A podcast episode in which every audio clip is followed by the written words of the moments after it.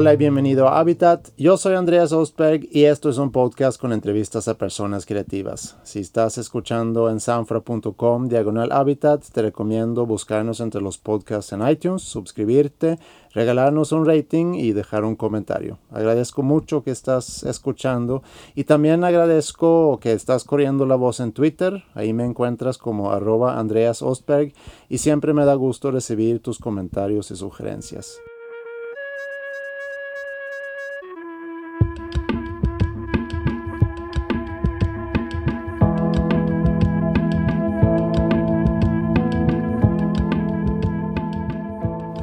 Como sabes, hasta ahora hemos tenido muchos invitados que son artistas y espero pronto poder presentarte con más entrevistas a otros creativos, como en este episodio, eh, en el cual tenemos una persona que no es artista, pero que tiene mucho que ver con la industria de la música aquí en México y está por darte una cátedra muy interesante. El invitado el día de hoy es Ham. Ham, por las iniciales de Javier Alberto Montemayor, es de Monterrey y se ha movido desde ser un asistente jalando cables en conciertos hasta ser creador, promotor y organizador de los eventos y giras más grandes en el país. De esto y mucho más hablamos al vernos, así que vamos a darle. Episodio 22 de Habitat desde un camerino en el Auditorio Banamex en Monterrey, Nuevo León, con Ham.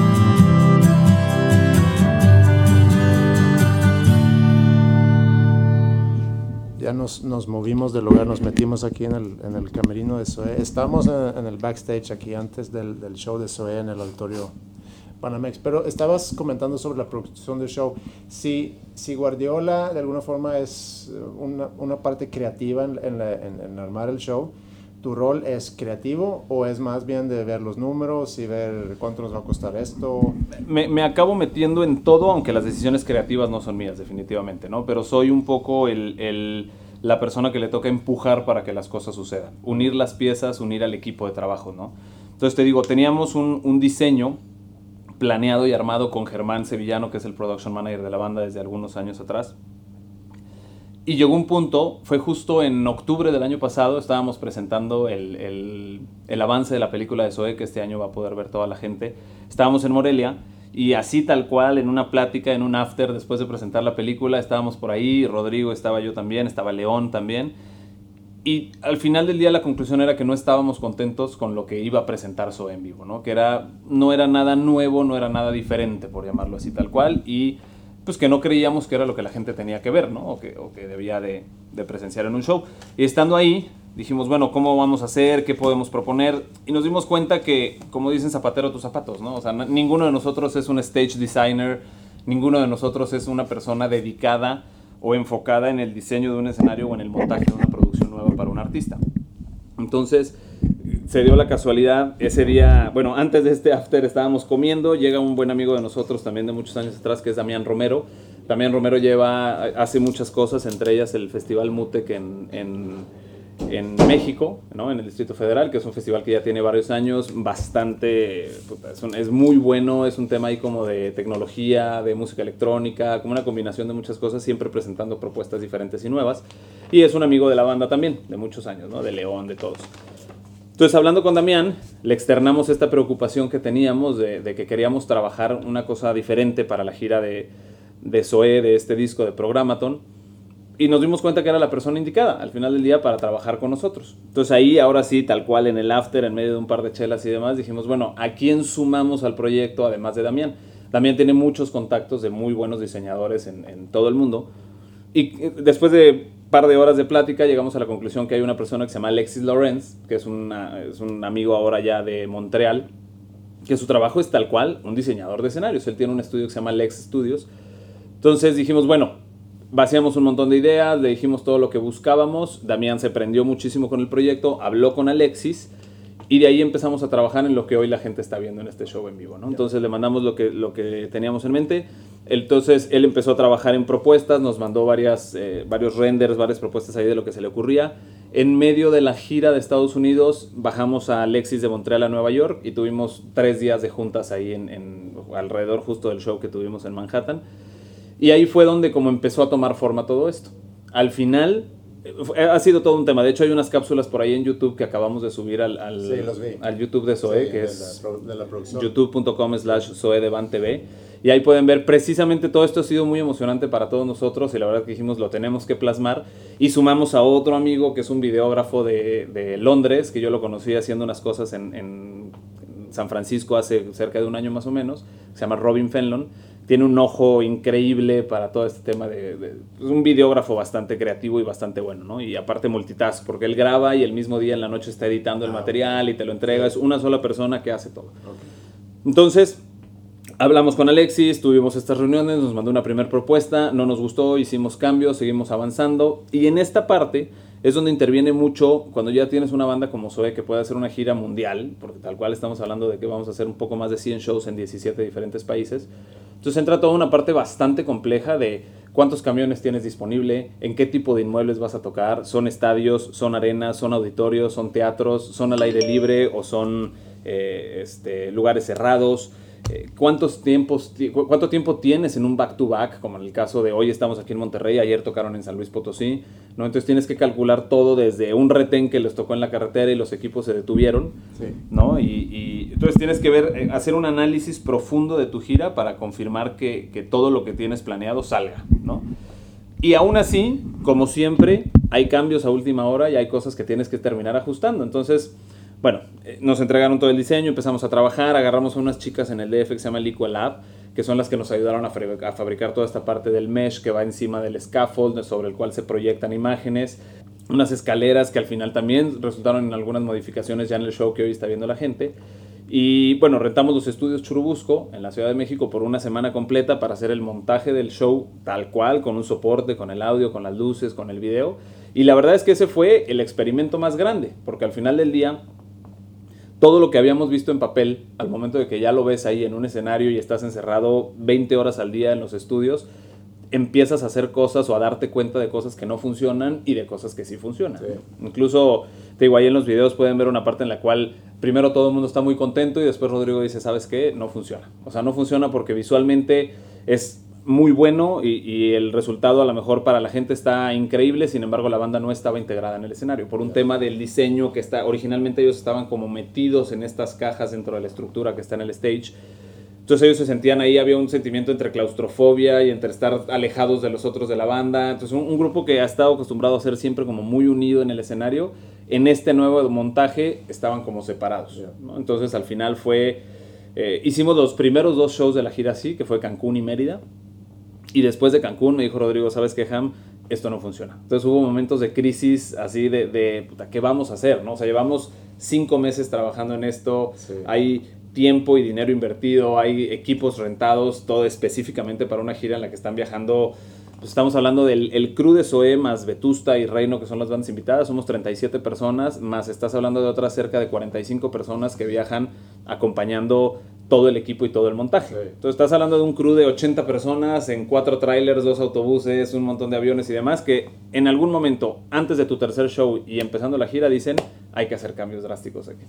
Entonces fue, fue una decisión bien dura, pero bueno, al final es, vamos a tomarlo con calma, vamos a ver qué tenemos que hacer. Sí. Y de ahí, pues bueno, lo que hicimos fue, el siguiente show fue en Hermosillo.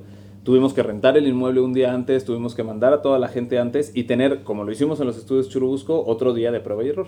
Y la verdad es que el cambio no fue tan drástico, el resultado sigue siendo visualmente el mismo, pero ahora la banda ya está integrada y está feliz.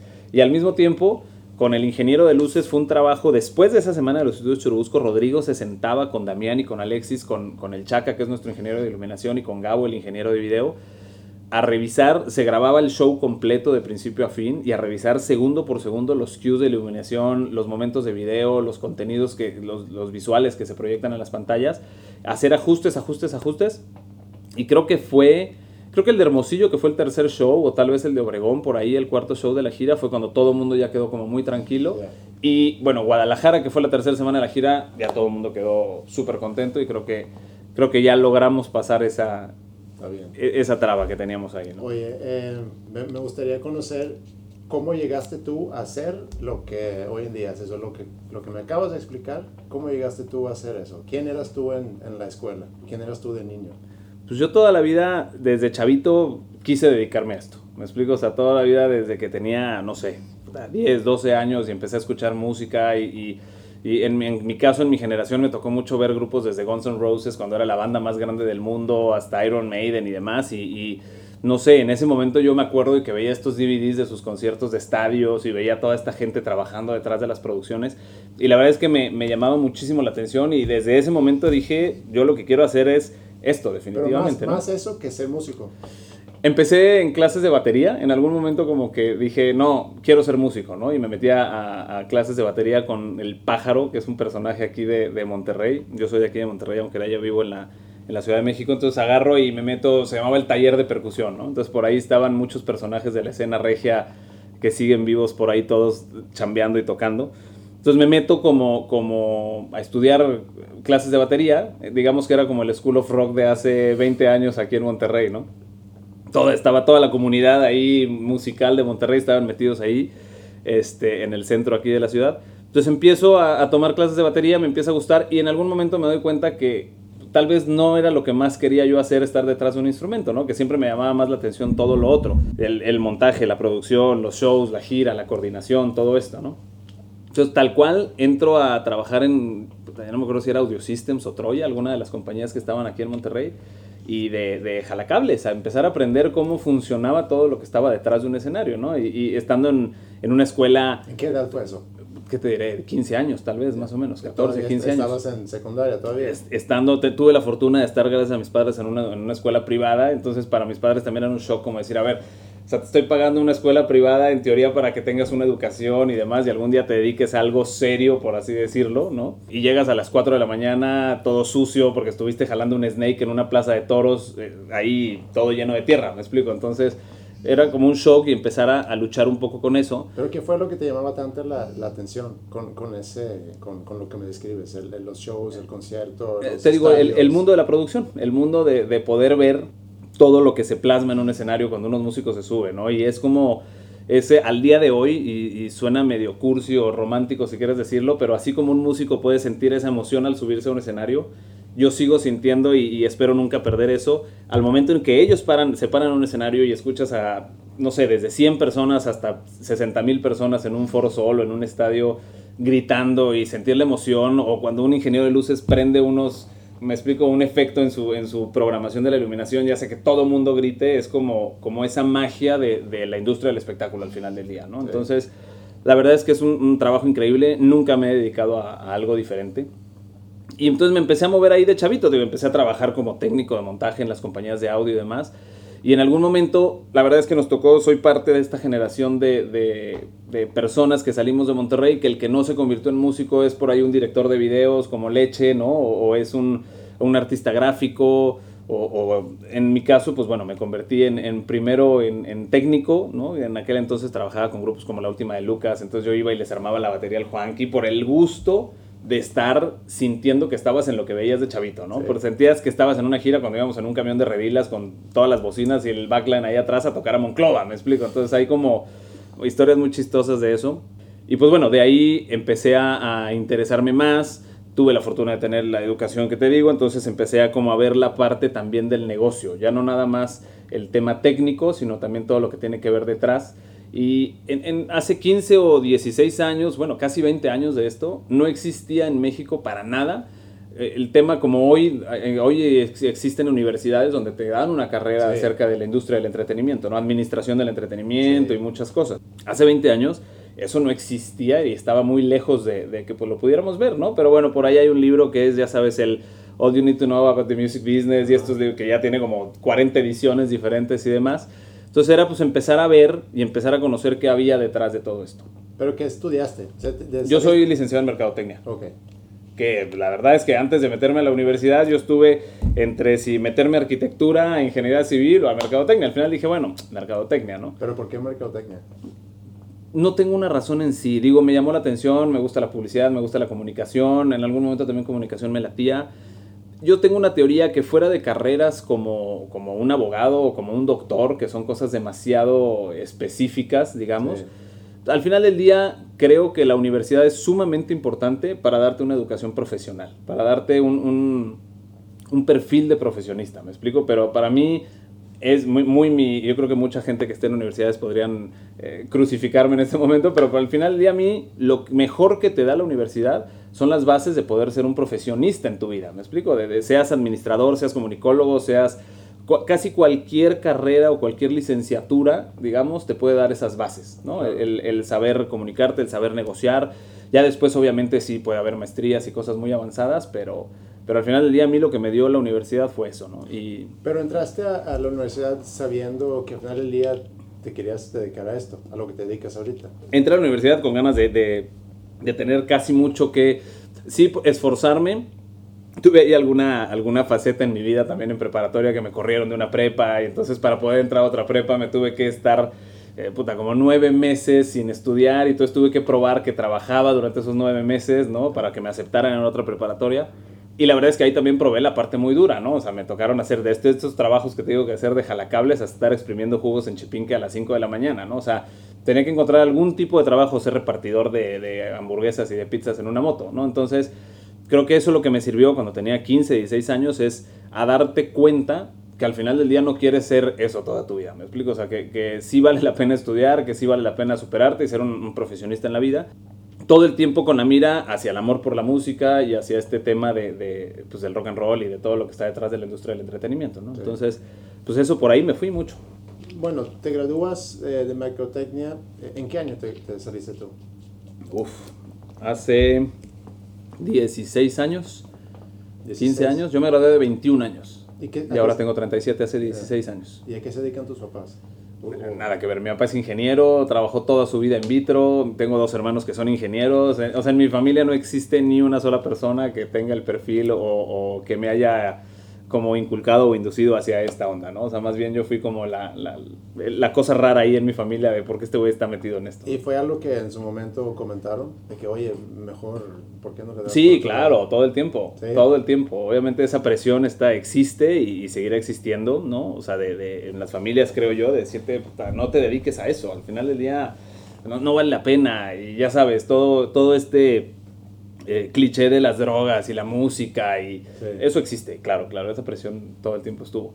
Y fue un poco luchar y decir, yo voy por este camino y esto es lo que quiero hacer, ¿no? O sea, no hay de otra. ¿Y cuándo hicieron Home? Home lo hicimos en el 2003. Yo en el 90 y... Te digo, en toda esta generación de amigos, surge Control Machete, surge Plastilina Mosh, surge toda esta, es como le pusieron ese nombre muy chistoso que le decían la avanzada regia, ¿no? Todas estas bandas. Y de ahí es donde, por ejemplo, Mario Videgaray se convierte en diseñador, Leche se convierte en director de videos, ¿no? Yo me convierto en manager, y lo digo entre comillas porque estábamos jugando a ser managers, me explico, no sabíamos ni lo que estábamos haciendo.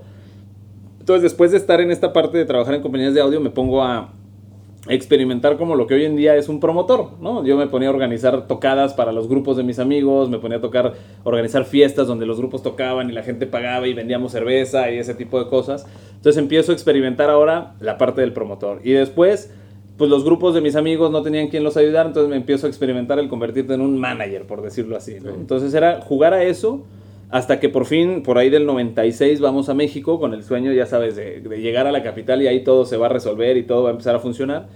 Y tenemos acercamiento con una disquera que en ese entonces era discos, bueno, estaba empezando a, crearse lo que era Discos Manicomio, con Robbie, con Robbie Lear y Marcelo Lara. Y llegamos ahí con eh, demos de pasto, ¿no? Y por ahí Toy, que funcionaba como... Toy había estado en la última de Lucas, yo lo conocía por ese lado, luego se va a... a era el ingeniero de sonido de pasto y luego empieza a crear este proyecto de control machete con Fermín y con Pato. Entonces cuando vamos a México y presentan estos demos, justo, yo siempre he dicho que es como estar en el lugar adecuado en el momento adecuado, ¿no? Entonces justo estaba saliendo Manicomio como una propuesta nueva, como un sello discográfico nuevo en el país, después del, del éxito y fracaso que tuvo Culebra, ¿no? En su momento con BMG donde salió una oleada de bandas increíbles, pero luego siempre, como esos segundos y terceros discos de todas esas bandas dejaron de funcionar. Entonces había como un bache en la música y es cuando vienen todas estas propuestas de bandas regias a traerle algo nuevo al país, ¿no? En, en, materia de rock and roll, digamos, de, rock latino. Entonces tuvimos la fortuna de llegar en ese momento con Robbie, entonces firma Control Machete, entonces todos somos amigos, vente como mi personal manager, ellos agarran otro manager allá, que era el Mopri, ¿no? Que después fue mi socio en Home.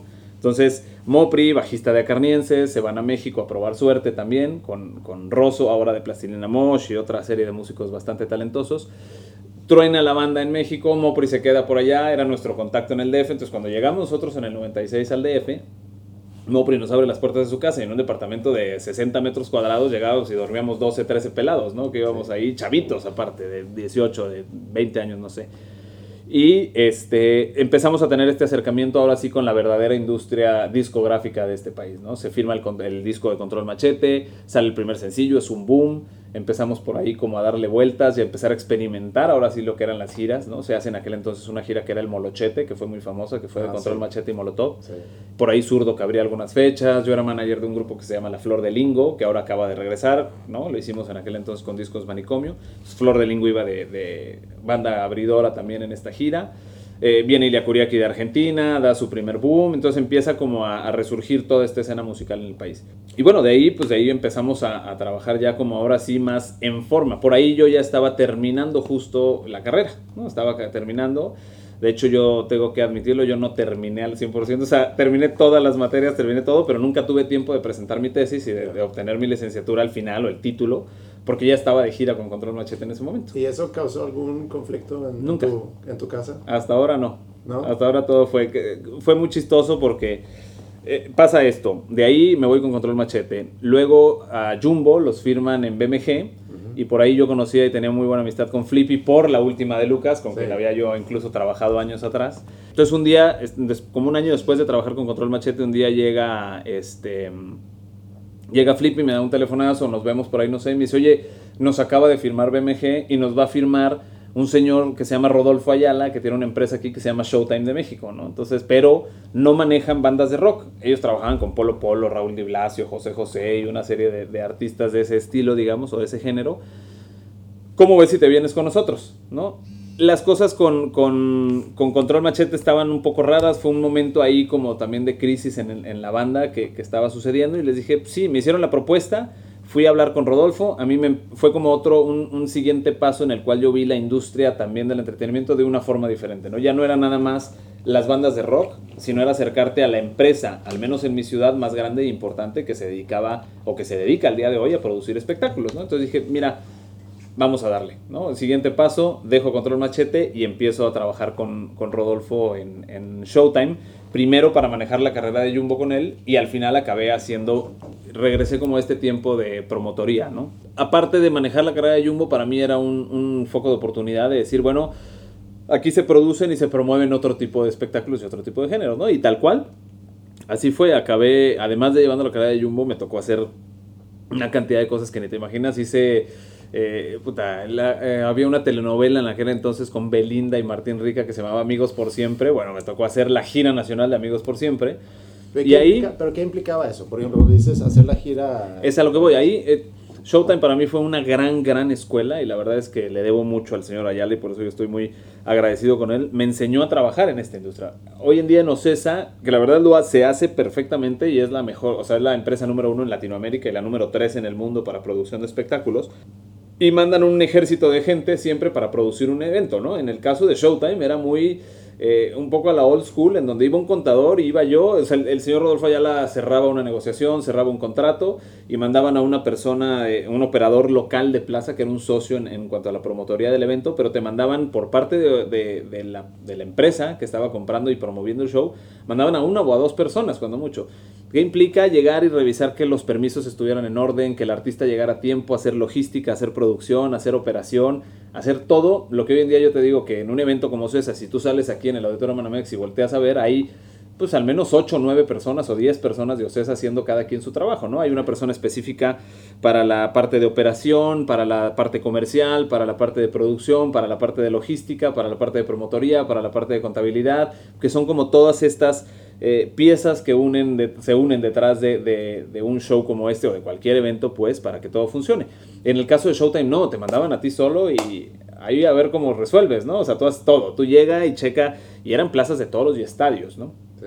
Me tocó hacer eh, cosas que tal vez debería no mencionar, pero la primera visita de Arjona en México, Showtime compró las fechas y me tocó hacer siete o seis o siete noches en el Auditorio Luis Elizondo seguidas ahí y de ahí salir. Entonces, ¿qué es? Pues es la parte de, por la parte de producción tienes que atender a la producción del artista, ¿no? Como, como la parte de la, empresa o del promotor, tienes que ver cuáles son sus necesidades, cuál es el rider técnico que, tienen, eh, contratar los equipos en la plaza para darles el servicio. Hoy en día una gira como esta que estamos hablando de SOE, es el término, se, se dice que vamos puestos en plaza. Nosotros llevamos todos nuestros equipos y llevamos todo como lo puede hacer Muse o como lo puede ser Iron Maiden o como lo hace una, banda de gran nivel en el cual son exactamente los mismos equipos y es exactamente la misma gente que va a cualquier lado donde nos presentamos. Esa no es la, la, media de este negocio. Realmente tú tienes un rider técnico, que es un archivo de, la lista de requerimientos técnicos para presentar un show, y el promotor que te compra el espectáculo es el que se encarga de, de contratar y ponerte todo eso. Entonces, la parte de producción por parte del promotor negocia con la parte de producción de parte del artista para tienes que ver las condiciones del inmueble, el tamaño del escenario, los horarios de montaje, eh, los equipos que le vas a proveer, que cumplan con su, con su lista de requerimientos y, toda esta parte.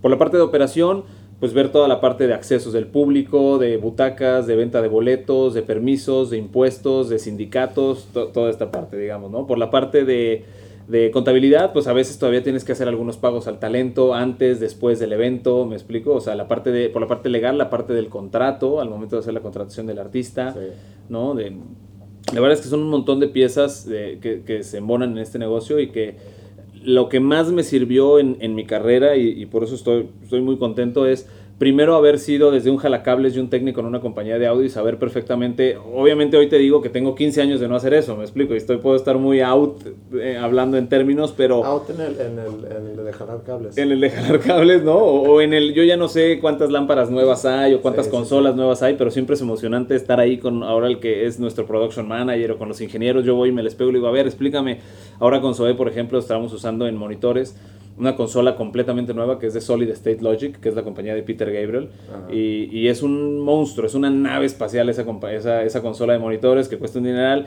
Es la única en México. Hay creo que dos o tres en toda Latinoamérica. Este, en Estados Unidos hay un par. Es una consola totalmente nueva que es, es, una nave espacial. ¿Me explico? O sea, la cantidad de cosas que puede hacer. El ingeniero de SOE fue a Los Ángeles a tomar un curso durante una semana para aprender a usar esta nueva consola. Entonces te digo, estoy ya cada vez más alejado de la producción, sin embargo, eh, al final del día en mis raíces lo hice y, sé perfectamente eh, el trabajo y la chinga que es para un técnico, ¿no? Hacer un back-to-back, montar y desmontar un escenario, entonces creo que es, es la parte importante que no te cuente, ¿no? O creo que cuando puedes estar en un puesto un poco más de coordinación general de, todo esto, saber cómo funcionan las cosas y cómo se mueve cada, cada engrane y cada pieza que está en esta maquinaria. Por la parte de promotoría lo mismo, ¿no? Me ha tocado hacer, ahora soy, hoy en día soy un agente, hoy en día yo soy quien vende los artistas y quien eh, produce las giras, por decirlo así. Sin embargo, también sé cómo funciona perfectamente la venta de boletos, el, cómo están los números, cuáles son los puntos de equilibrio, dónde podemos apretar, dónde podemos aflojar. Entonces, creo que es muy importante para un agente también tener el feeling del promotor, ¿no? Porque al final del día no se, trata de que sacrifiques a nadie, sino que esto sea un negocio para todos. ¿Cómo es balancear lo que es la integridad del artista con el aspecto comercial? Es un, es un tema bastante divertido, es, es complejo y hay que, ahora sí que vulgarmente como se dice, hay que medirle el agua a los camotes, ¿no? Hay que estar todo el tiempo eh, viendo hasta qué punto sí y dónde no. ¿No? hasta qué punto una marca o una relación comercial interfiere con lo que, con, con las bases o con, o con, el fundamento de un artista en su carrera y en su forma de cómo quiere presentarse frente a un público y cuando no hay tanto problema. La realidad es que hoy en día, y esa es otra de las cosas que hoy también hago en mi, en mi chamba, no lo hacía en Home, lo hago ahora en Ocesa y no lo hice el primer año, lo hice hasta el segundo año de estar en Ocesa. Eh, llevo también la parte comercial de la agencia artística. Entonces es precisamente esto que me estás preguntando, es llevar toda el área de los endorsement y de, la, endorsements y de la relación con las marcas para cada vez poder hacer que esto sea un mejor negocio. La realidad es que dependemos mucho de las marcas, eh, son nuestros mejores aliados y es la mejor forma de que todo el mundo salga contento al final del día, ¿no? Porque las taquillas son muy duras, eso es una realidad. Eh, si de por sí muchas veces la gente se queja de que un boleto cada vez es más caro, es porque también en realidad todos los costos que están detrás de esto son, son altísimos, ¿no? Y es, es, muy difícil poder poner un boleto barato. Entonces, si no tuvieras a las marcas de tu lado y no pudieras hacer una buena sinergia con ellos, menos se podría lograr esto. Y nunca te toca artistas que dicen, yo no quiero trabajar sí, con claro, marca. Claro, claro, hay de todo, hay de todo y hay que saber respetarlo también, ¿no? Hay que saber con quién puedes hacer una relación comercial y con quién no, ¿no? Hay muchos grupos y sobre todo en el rock. En el pop no es tanto, el pop es mucho más flexible ante, ante trabajar con marcas y poder entregarse por completo a, hacer cualquier tipo de asociación. En el rock es más de pinzas. Yo creo que en el rock se tiene que hacer un trabajo más orgánico, se tiene que hacer un trabajo más de detalle, más de encontrar una forma diferente. Y también esto es muy importante porque creo que cada vez más hoy en día las marcas buscan una integración diferente y una integración más divertida, ¿no? y que tenga un tema más de, colaboración con el artista y de generación de contenidos, más allá de, Ya no quieres que le den un trago a una cerveza en un escenario, ya eso queda un poco de lado. Es porque no encontramos la mejor forma de darle al público una experiencia diferente que se lo está dando la marca, de la mano de la banda, ¿no? Es como hace algunos años, bueno, con la gira del Unplugged, eh, hicimos estos after parties con, con, la cervecera que estaba detrás de nosotros, que primero fue Sol y luego cambió a, a 2X que fue tan buena la relación que tres años después en esta gira seguimos trabajando de la mano de 2X, ¿no? Entonces, eso creo que es, es tan importante lograr esas relaciones a largo plazo como lo haces con tus promotores. Cuando creo que cuando haces las cosas bien, las relaciones pueden durar años y años y todo el mundo queda contento aunque no siempre los resultados sean 100% satisfactorios, ¿no? O sea, aunque hay que seguir puliendo cosas y hay que seguir trabajando, de eso se trata. y hablando de eso, digo, para que sepas, yo no tendría ningún problema que este episodio en particular se venda a Perfecto, se los mandamos.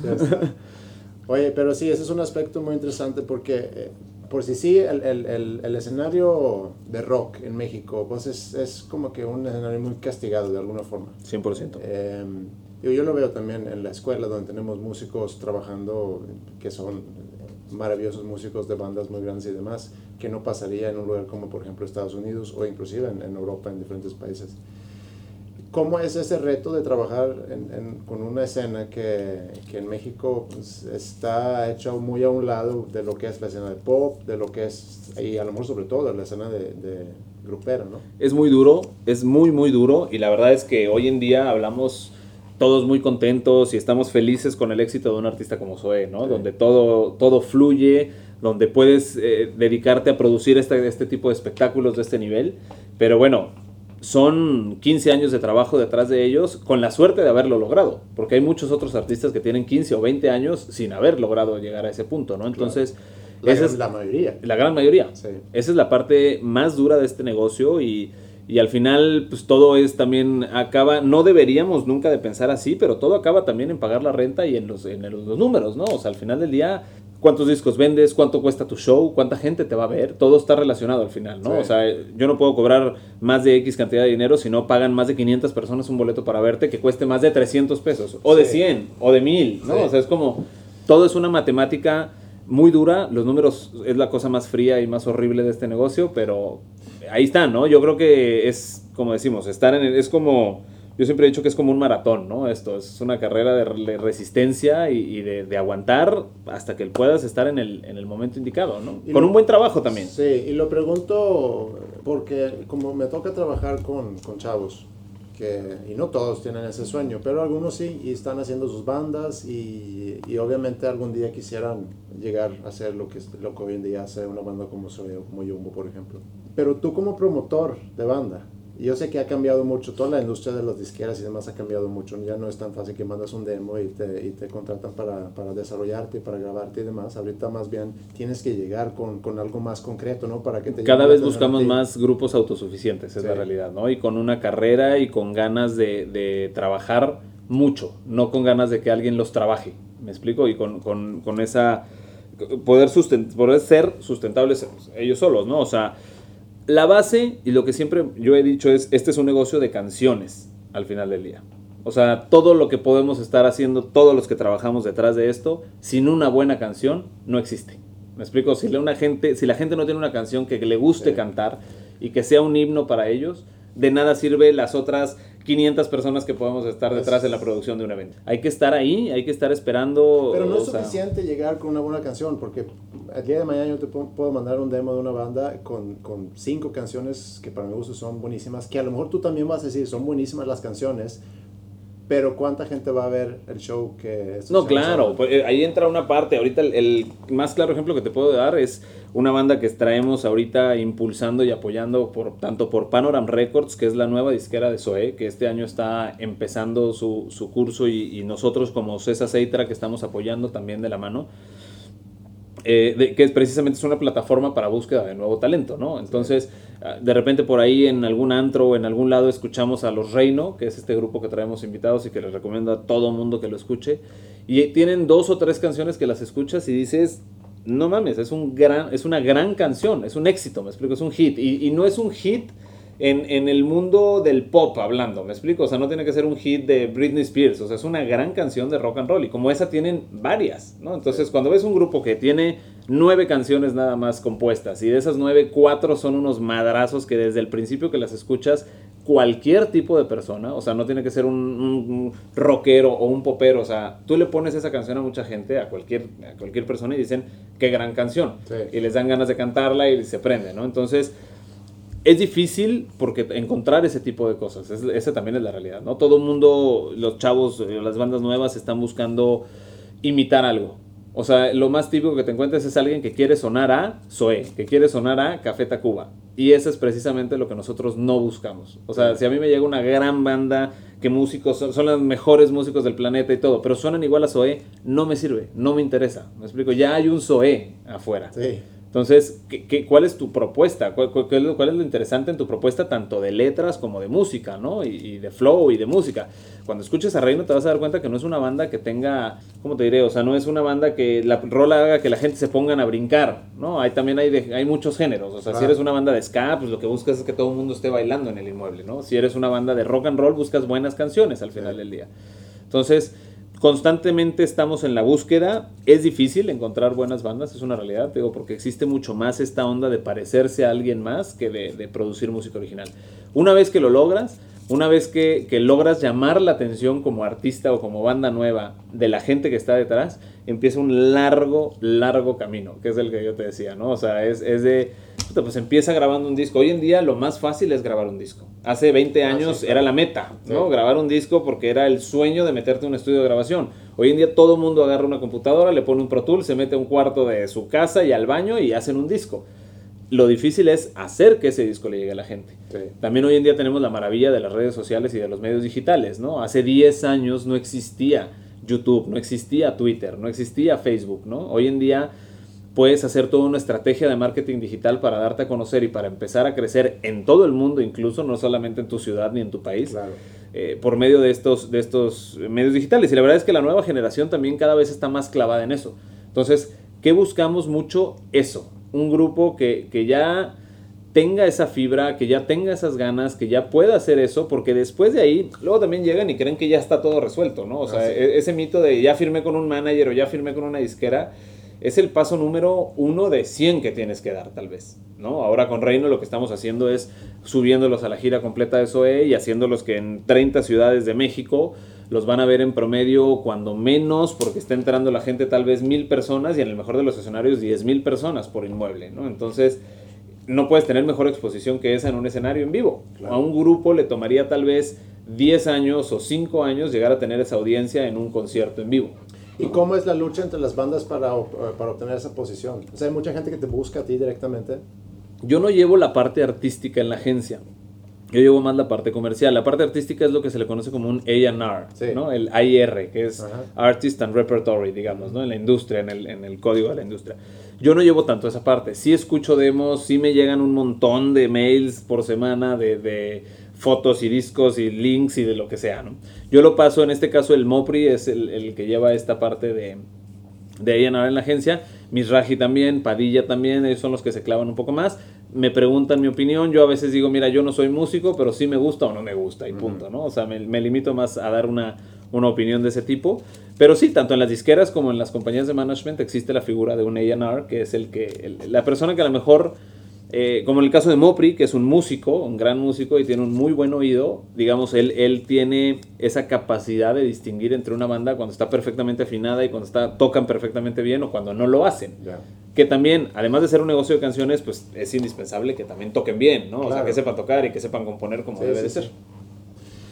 ¿Cuáles consideras que hasta la fecha son tus, tus grandes logros? Sí, me queda muy claro que te estás dedicando a algo que, que siempre soñaste y, y, de alguna forma de eso se trata este podcast, de entrevistar a gente que, que han logrado, por eso se llama hábitat, de llegar a estar en su hábitat donde, donde se sienten más cómodos, donde están maximizando su, su potencial como personas. Y si tú te volteas para atrás, ¿cuál consideras ser tu mayor logro? Es difícil decir un logro en específico. Creo que estoy muy contento y, realizado con lo que hemos logrado, con lo que he logrado en mi carrera en general. Desde empezar con una banda de amigos y hacer una tocada. Te puedo decir que en algún momento un gran logro para mí fue hacer el Festival Manicomio en el Esquizo en el 98, me explico, y hacer tres noches seguidas, que 800 personas pagaron un boleto y que todo el mundo se fue feliz cuando yo me fui a la calle a poner pósters con engrudo para promocionar ese evento. En ese momento para mí fue un gran logro como hoy en día es un gran logro poder decir que, que me tocó coordinar, armar y, y, hasta promover una gira de 120 conciertos en 16 países con el artista que para mí es el más grande del rock en Latinoamérica. Entonces, creo que el, el logro siempre lo vas como, como creciendo en cada, en cada momento o en cada etapa de tu vida al final del día, ¿no? Siempre hay que ver para arriba, siempre hay que ver para adelante. Y, te digo, estoy muy contento. De hace cuatro años a la fecha, en esta en este trabajo que tengo, en este cargo de llevar la parte comercial dentro de la agencia No Cesa. Desde hace cuatro años tomé en mis manos el Corona Music Fest, por ejemplo, que es para mí hoy en día, y hace rato que hablábamos de, la carencia de escenarios de, de, rock en este país, es la mejor plataforma que existe en el país porque es una gira itinerante gratuita para la gente, pagada por una marca donde entran cuando menos 20 mil personas y hemos llegado a meter 175 mil personas en un concierto en Guadalajara, ¿no? Entonces, ese te podría decir que es otro de los grandes logros porque la plataforma ya existía antes de que yo llegara a ella, eso me queda claro. Sin embargo, puedo decir que me ha tocado apoyar y, colaborar en hacerla cada vez más exitosa, en que cada vez vaya más gente, en que cada vez también la parte del negocio represente mayores utilidades para la marca, para los artistas, para la empresa, ¿no? Entonces es, es una combinación de ver el lado frío del negocio y de los números y del dinero con los resultados y con la, la satisfacción del público al final del día, ¿no? Entonces estoy muy contento, me ha tocado hacer muchas cosas, me ha tocado participar en producciones ejecutivas de discos, en, montajes como esta gira, en, eventos para marcas como Rocampeonato Telcel, como Corona Music Fest. Entonces, eh, en algún momento en mi faceta de producción, de la mano de Fran, buen amigo aquí de Monterrey, me tocó producir y operar el Hello Fest en sus primeras tres ediciones. Entonces, te digo que, que al final del día me gusta todo lo que está alrededor de esto y me ha tocado ser desde el production manager y jefe de operaciones de un festival en desarrollo y en crecimiento en su momento en la ciudad, como hasta ahora llevar otras partes o otras áreas de oportunidades de negocio también en la industria. ¿Hay algunos pasos que arrepientes en tu camino hasta ahorita? Hasta ahora no. ¿No? Hasta ahora no. La verdad es que me siento muy contento con todo lo que he hecho no me gusta ver para atrás tampoco y, si en algún momento hemos cometido errores, creo que son para bien siempre, como para aprender de ellos, para no volverlo a hacer, pero, pero no, definitivamente no me arrepiento de nada. ¿Hay alguna experiencia, ahorita mencionaste el, Festival de Manicomio, ¿hay alguna experiencia como esa, a lo mejor fue esa, que, que, que como que ahí supiste que a eso sí me voy a dedicar? No, eh, tengo una anécdota muy chistosa que prácticamente yo creo que nadie la sabe, pero cuando yo tenía como no sé, como seis años debe haber tenido una cosa así por el estilo. Mis papás me llevaron, yo vivía en Toluca por el trabajo de mi papá. O sea, yo soy de Monterrey nací aquí. Muy a los tres o cuatro años, no sé, nos fuimos a vivir a Toluca porque mi papá trabajaba, era ingeniero, es ingeniero, fue ingeniero de, de vitro. Entonces lo mandan a abrir la planta. Y en algún momento cuando teníamos seis años, yo, una cosa así, me lleva a ver una obra de teatro en México que era un musical que se llama José el Soñador. Es un musical muy famoso, ¿no? Que existe en todos lados. Ya sabes, la túnica multicolor y demás. Creo que esa fue mi primera experiencia cercana a una obra de teatro, a un musical o algo relacionado con esto. En ese momento me acuerdo que salí de la obra y le rogué a mi papá porque me comprara el vinil que vendían ahí en el merchandising. Y bueno, te puedo decir que ese disco lo acabé rayando de escucharlo mil veces y, estar fascinado con un musical. Te digo, no tiene nada que ver. Al final del día todo es con el rock ¿no? Todo es parte de la industria del entretenimiento y dije, me fascinó, me volvió loco. Después, a los 10, a los 12 años, el hermano mayor de un amigo mío me empezó a introducir a discos de Iron Maiden, de Motley Crue, de, Quiet Riot. Tenía una colección increíble de discos de metal, ¿no? En, los 80. Y, y, me volvió loco también. Entonces fue ahí cuando empecé a ver toda esta parafernalia del rock and roll y todo lo que existe detrás. Y yo creo que esos, podría decir que esos son dos de los momentos previos a que empecé a dedicarme a esto, que de alguna forma marcaron en mi vida algo que dije, voy por ahí, ¿no? O sea, es por ahí me quiero ir definitivamente. Hablando de Motley ¿leíste el libro de Nicky Six? Mm. ¿No? No lo he leído todavía. El último que compré, pero no lo he leído, fue el de, el de David Byrne. Ah, sí, no, no, eso no lo he leído. Pero el de Apenas lo voy a empezar a leer. El de Nicky Six no, no. Es, es muy bueno. Digo, y, lo que a mí me llamó mucho la atención de ese libro es, digo, quitando todo el desmadre de las drogas, porque es impresionante la cantidad de drogas pero cómo trabajaban como banda. Sí. De construir su propio escenario, de estar inventando, diseñando ellos para, para ir a tocar ahí en el, ¿cómo se llama? Sunset Strip, a los diferentes lugares. Totalmente. Te digo que para nosotros esa es la, para mí mucho esa es la inspiración, ¿no? Motley Crue, Iron Maiden con estas producciones increíbles cuando no existían luces móviles, cuando todo eran pares y luz convencional, ¿no? Cuando todo era como en teatro con, con estas piernas y bambalinas y demás, ¿no? Varas. Este cuando, cuando las giras de Pink Floyd, ¿no? A mí me volvieron loco en su momento cuando montaron The Wall, que, que bueno, yo creo que The Wall lo montaron cuando yo estaba naciendo, pero me tocó verlo de años después y ver estos documentales y todo, hasta Guns N' Roses, que ese sí me tocó en plena adolescencia, ¿no? Y en su momento fue la banda más grande del mundo, Guns N' Roses, ¿no? Y montaban estas giras de estadios y, pues esa es la pasión que te, que te, crece y te nace ahí, ¿no? Y nunca te quedas con esa espinilla que, que quisieras tú ser la persona que está encima del escenario en lugar de al lado. La verdad no, nunca, en lo absoluto. no, soy muy feliz, la verdad, con mi vida, con lo que hago. La vida del músico es muy dura, es la realidad, ¿no? O sea, cuando tienen y cuando no tienen éxito. O sea, es, es una carrera bastante dura y no, definitivamente prefiero lo que hago. Oye, ¿y a quién piensas tú que yo debería de entrevistar en este, en este podcast? ¿A quién te gustaría escuchar hablar sobre estas cosas que platicamos ahorita? De management y de producción, hay muchos personajes. Yo te podría decir desde, o sea, no hablando de músicos.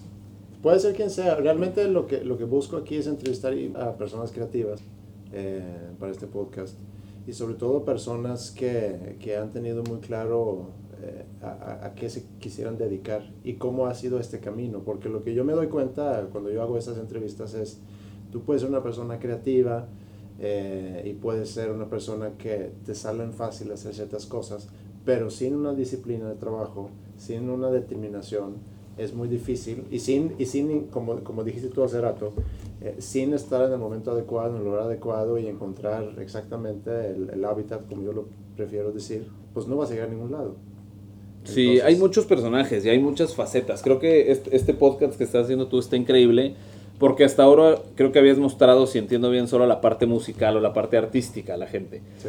Es, eh, es muy interesante. Tal vez es menos interesante para la gente escuchar a alguien que está detrás del escenario que los que están arriba del escenario, pero al final del día si es alguien el que nos está escuchando, si es alguien que quiere aprender o que quiere tener un acercamiento más a todo esto, hay muchos personajes. Te puedo decir desde Alex Misraji, que es ahora el director de la agencia y que viene de un background de ser abogado y de no tener nada que ver con la industria, a ser ahora una de las personas más importantes en la industria también del entretenimiento en México, ¿no? A, a un Mopri que pasó de ser un músico 100% dedicado a, su carrera musical, a ser ahora un manager y una persona creativa detrás de los artistas, ¿no? O sea, creo que ahí, eso te puedo decir a gente cercana que ha estado conmigo, a un Ricardo Haas, que fue uno de mis socios en Home durante siete años, que de ser también una persona dedicada al management, hoy está en la parte más de mercadotecnia y de, de promotoría por parte de un inmueble como este, como el Auditorio Banamex, gente de disqueras, ¿no? Que, que, es otro mundo totalmente diferente y que te podrían hablar de cosas muy diferentes, ¿no? Desde un Memo Gutiérrez, que es un director artístico ahora en Sony y viene desde BMG, Roberto López, director general de Sony, o sea, hay Robbie Lear, sería una gran persona con la que pudieras hablar. Robbie es, aparte de un gran amigo y, y otro maestro mío, él fue, viene de una familia de, disqueros de, toda la vida y, él fue el que llega a México, Robbie es argentino, él es el que llega a México con esta onda o con estas ganas de abrir un nuevo sello discográfico, fundador de Discos Manicomio, ¿no?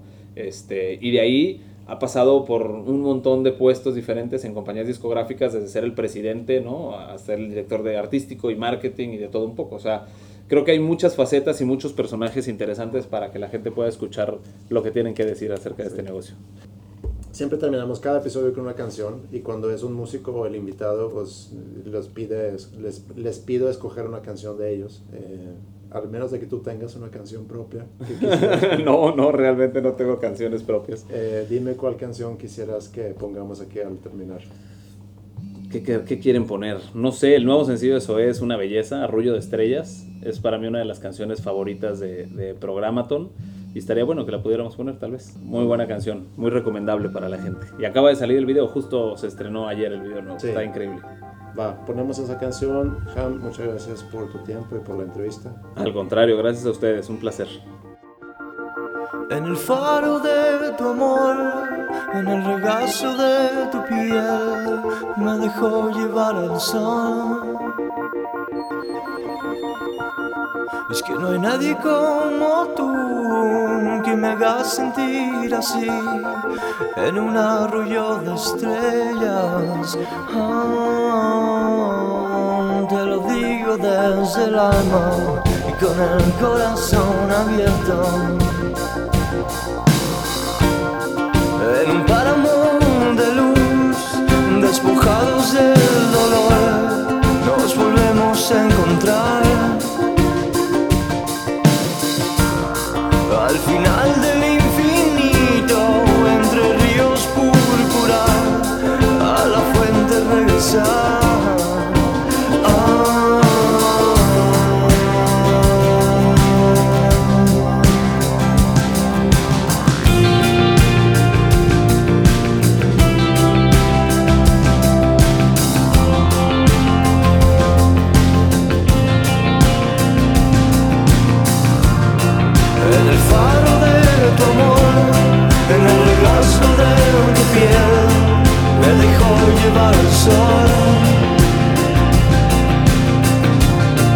al final del infinito, entre ríos púrpura, nos volvemos a encontrar.